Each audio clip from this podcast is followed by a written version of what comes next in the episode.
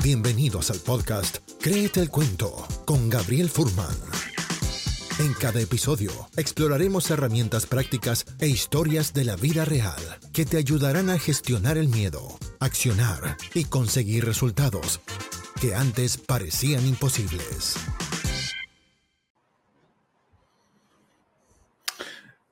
Hace un par de días estaba conversando con un cliente con el cual estoy trabajando haciendo una asesoría de comunicación.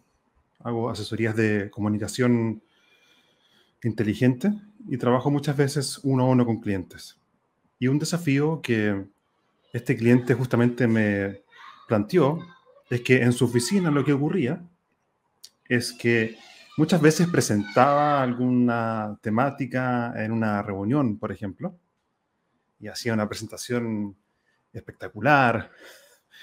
Y además de preocuparse por las láminas que usaba en el PowerPoint y también llegar a la audiencia, le ocurría un fenómeno que le ocurre a miles de personas. Y es la sensación de que la gente que te escucha después de que tú hablas, después de que tú haces una reunión o que haces una presentación, no hace lo que tú esperas que ellas hagan. Muchas veces presentamos en la oficina o a nuestros equipos o tenemos reuniones o conversaciones y sentimos la frustración de que tenemos la expectativa que nuestro receptor, que nuestro interlocutor haga ciertas cosas como resultado de la conversación pero en concreto eso nunca ocurre. Y por lo tanto, en este episodio de este podcast Créete el Cuento, quiero entregarte un par de herramientas prácticas en qué puedes decir para que las cosas pasen. ¿Qué puedes decir para que las cosas pasen? Entonces, ese es el gran problema. Es decir, tú estás comunicando, tú eres el emisor de un mensaje, ya sea en una reunión, ya sea en una presentación.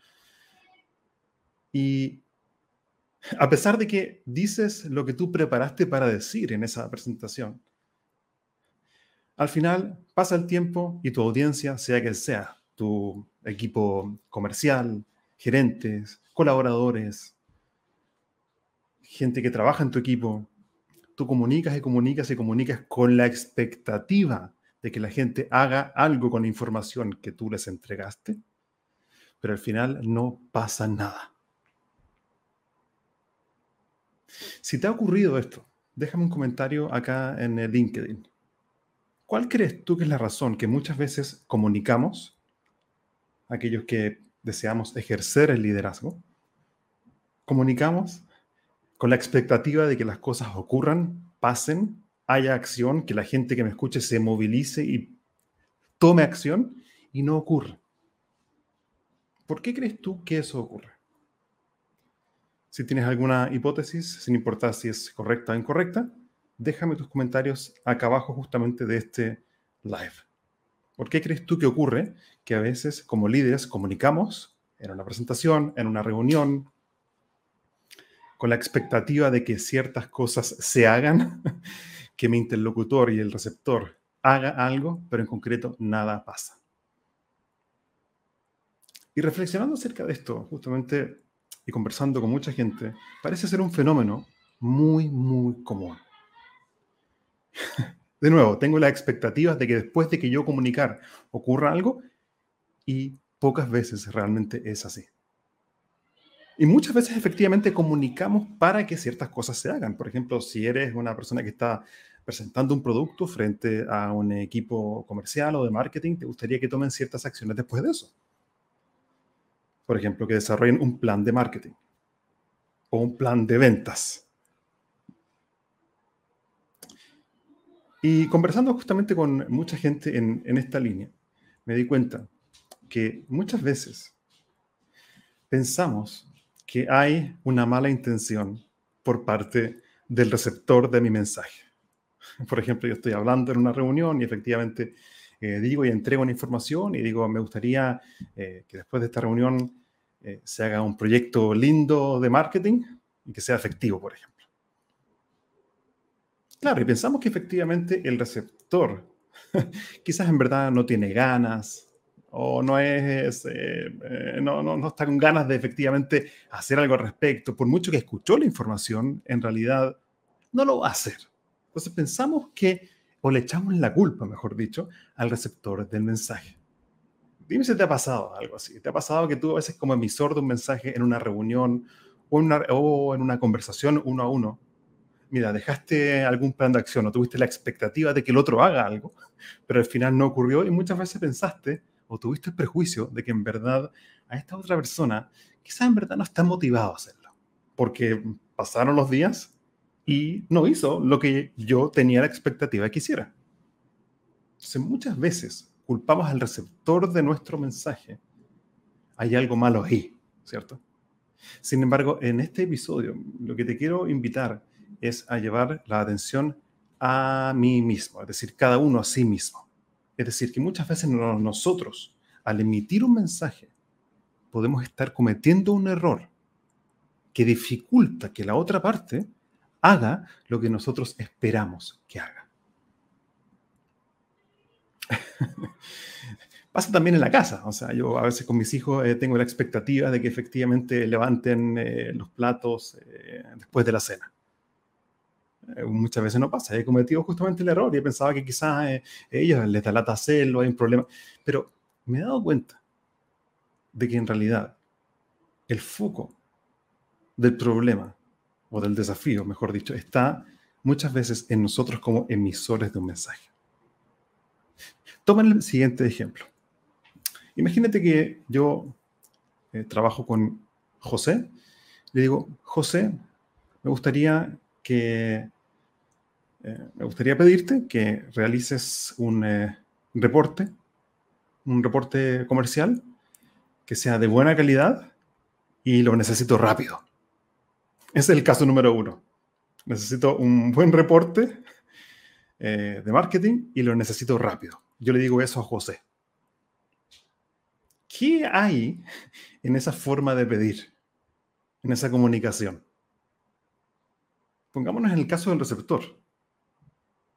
El receptor podría decir eh, un buen reporte, ya, eh, rápido, lo quieres rápido, para, para cuando lo quieres.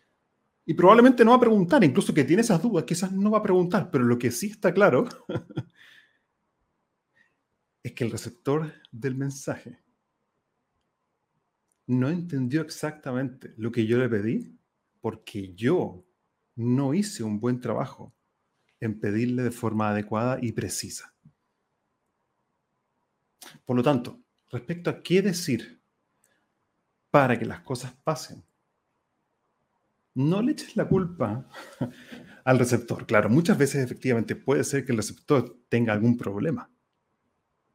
Pero en este episodio de este podcast Créete el Cuento, quiero llevar la atención a ti como emisor de un mensaje, porque muchas veces nos equivocamos sin la capacidad de hacer un pedido específico. Fíjate, cuando, cuando yo le digo a Juan quiero un reporte eh, de marketing eh, bueno y lo quiero rápido, no se entiende exactamente qué es lo que le estoy pidiendo. ¿Qué es un buen reporte? ¿Qué significa rápido? ¿Para cuándo? Claro, entonces uno podría decir, bueno, entonces, si él no entiende lo que yo le dije, entonces que me pregunte. Sí, eso es algo, pero algo que se podría hacer, pero no pongamos la responsabilidad en otras personas. Aquí le quiero responder en ti como emisor de un mensaje, como líder que quiere hacer que las cosas pasen. Entonces la clave es aprender a pedir. Y aprender a pedir significa aprender a ser específico en la solicitud que estoy haciendo.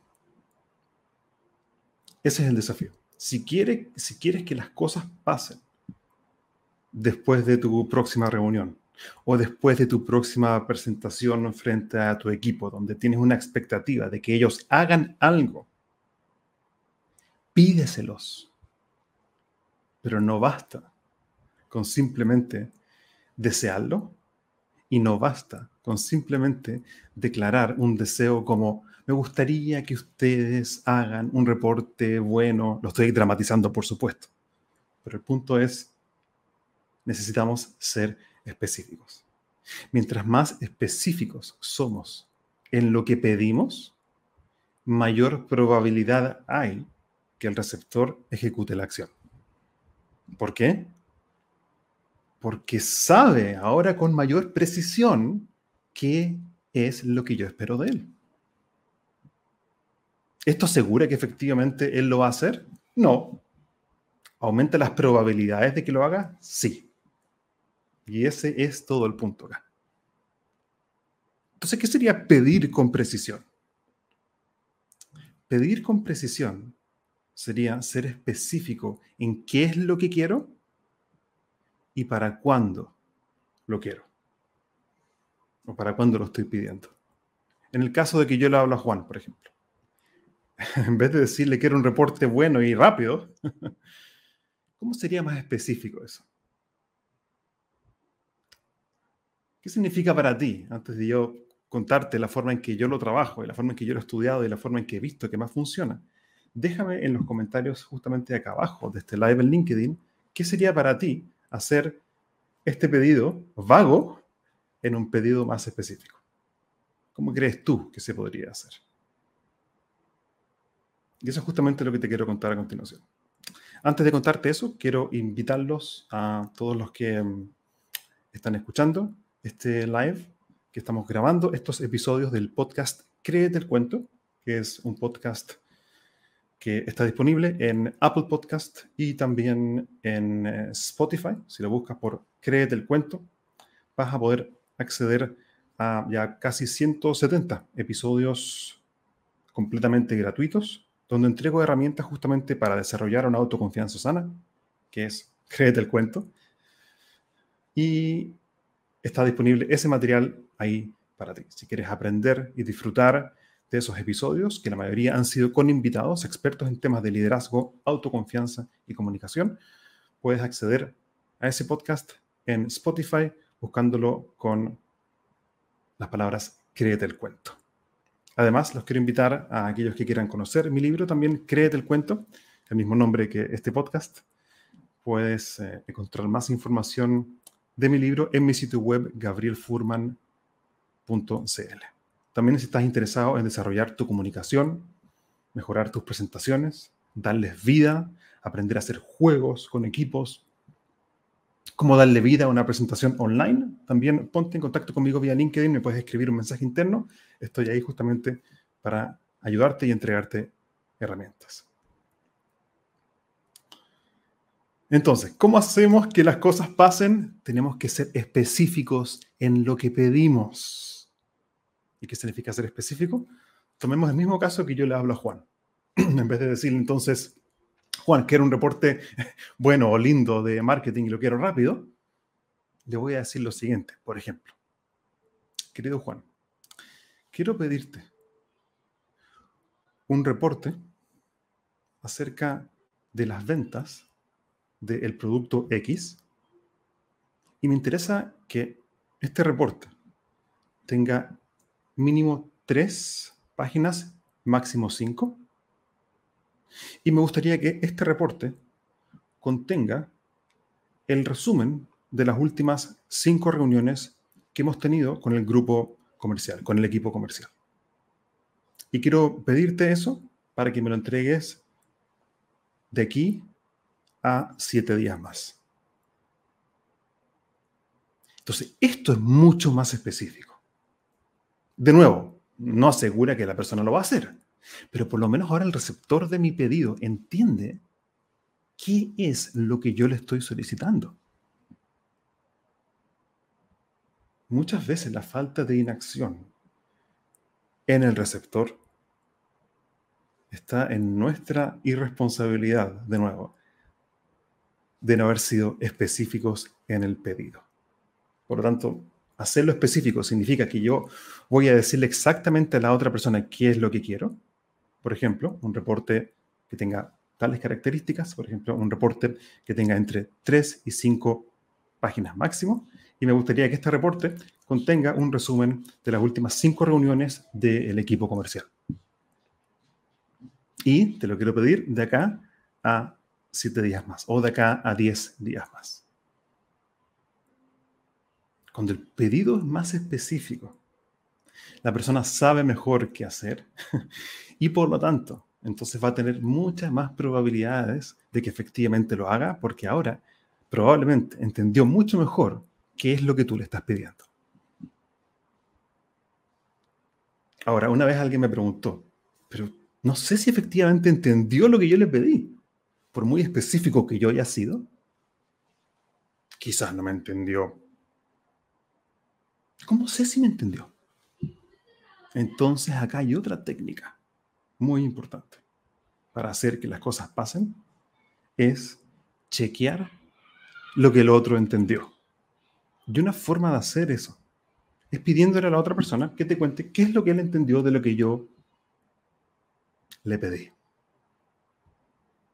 No es suficiente con que yo lo repita.